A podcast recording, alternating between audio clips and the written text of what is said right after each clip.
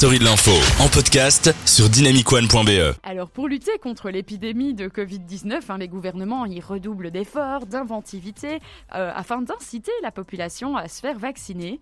Mais en Allemagne, on ne fait pas les choses comme les autres. Non, en Allemagne, ils ont une idée du moins originale. Un berger nommé euh, Wiebke Schmidt-Koran, c'est Google qui m'a aidé à parler, euh, donc euh, si jamais la prononciation était moche, euh, désolé au Ah ouais. petit berger. Eh bien, ce berger, il a euh, tout simplement demandé à ses 700 moutons de former une seringue géante, longue de 100 mètres, visible depuis le ciel non loin d'Hambourg, pour promouvoir la vaccination. Alors, pourquoi faire Hmm, ça avec d'accord. des moutons? C'est ça qui est drôle aussi. Selon le berger, les moutons sont des animaux sympathiques qui dégagent des ondes positives, ce qui permet d'aider les personnes réticentes à changer d'avis et à aller se faire vacciner. C'est un peu bizarre comme, Oui, euh, comme alors, nouvelle. Euh, euh, en plus, la prouesse, elle n'a pas été si simple à réaliser parce que pour que les gentils petits moutons ils acceptent de se mettre en formation, bah, il a dû en fait disposer des morceaux de pain. Donc sur 100 mètres, le mec s'est amusé à mettre des morceaux de pain pour que ces moutons se précipitent vers le pain pour pouvoir faire sa photo. Alors je ne sais pas si on peut dire que c'est efficace, mais au moins ça a le mérite d'être drôle, quoi. Bah, disons que c'est une nouvelle qui, qui, qui l'a totalement rendu chèvre. Ah, pour Oh là là là là là là là là là. Et on n'en a pas fini avec les animaux. En Turquie, un éleveur de bovins a équipé quelques-unes de ses vaches avec, à votre avis Alors attends que je lis Euh, sur la feuille. Non, non, ça c'est pas drôle. Euh, avec, euh, je ne sais pas moi. euh, Des vaches, il- donc il a déguisé ses vaches. avec, ce serait pas avec des casques à, vir- à réalité virtuelle Oh, il votait trop fort. Merci, tu sais hein. bien lire. Et oui, il a équipé ses vaches avec des casques de réalité virtuelle. L'objectif Apaiser les animaux enfermés à l'étroit dans les tables en hiver en leur diffusant des images de pâturage vert grâce à la réalité virtuelle. Idée farfelue, mais qui en vrai a un objectif économique parce qu'en fait en hiver les vaches sont plus stressées, donc elles produisent moins de lait-. Donc on leur donne des casques virtuels, comme ça elles se croient en été et elles produisent plus de lait. Loufoque, hein Bah écoute, je sais pas trop parce que tu sais qu'il paraît que même par exemple les vaches, si on leur fait écouter de la musique classique ou en tout cas si on les traite correctement, euh, si on les traite, enfin bon bref correctement. donc, euh, alors, Si on les traite correctement, ouais. euh, et ben en fait leur viande sera plus tendre.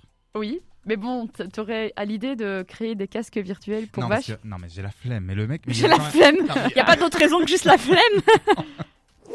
Alors je vous l'avais dit, on n'en a pas fini avec les Ah non. animaux. Ah, attends, si, tu nous fais une ah spéciale si, animaux. exactement. 30 Alors. Après les moutons pour la vaccination et les vaches accros à la réalité virtuelle, je vous présente Pig Casso. Le cochon, Yes. Pig Casso. il s'appelle.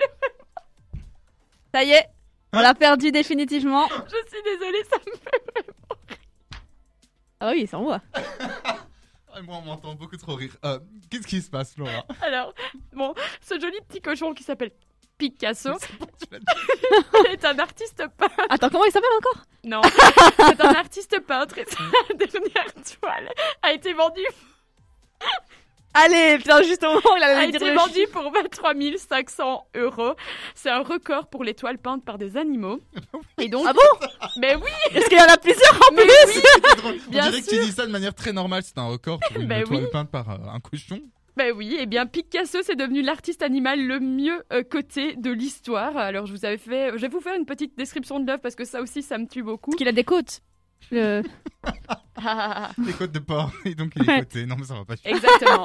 Alors le tableau hein, d'un mètre six sur deux mètres six est baptisé Wild and Free et est soi-disant inspiré par les couleurs des paysages océaniques du Cap Occidental, une province d'Afrique du Sud. Alors je sais pas si Picasso avait vraiment cette intention, mais bon, sa propriétaire il, doit... Il croit dur comme fer. En même temps, quand on gagne 23 500 euros euh, grâce à un petit gribouillis peint par un cochon, moi je pense qu'on serait prêt à dire n'importe quoi.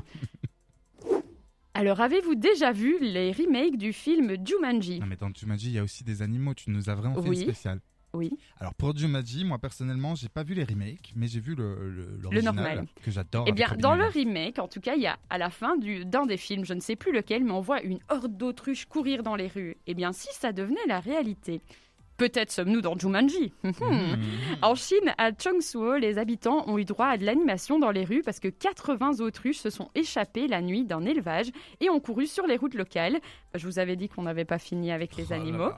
Alors heureusement, il n'y a pas eu de blessés et le propriétaire a récupéré une grande partie. Donc je pense qu'il y a encore des autruches qui courent dans les rues de Chine. Mais en tout cas, il en a récupéré pas mal. Écoute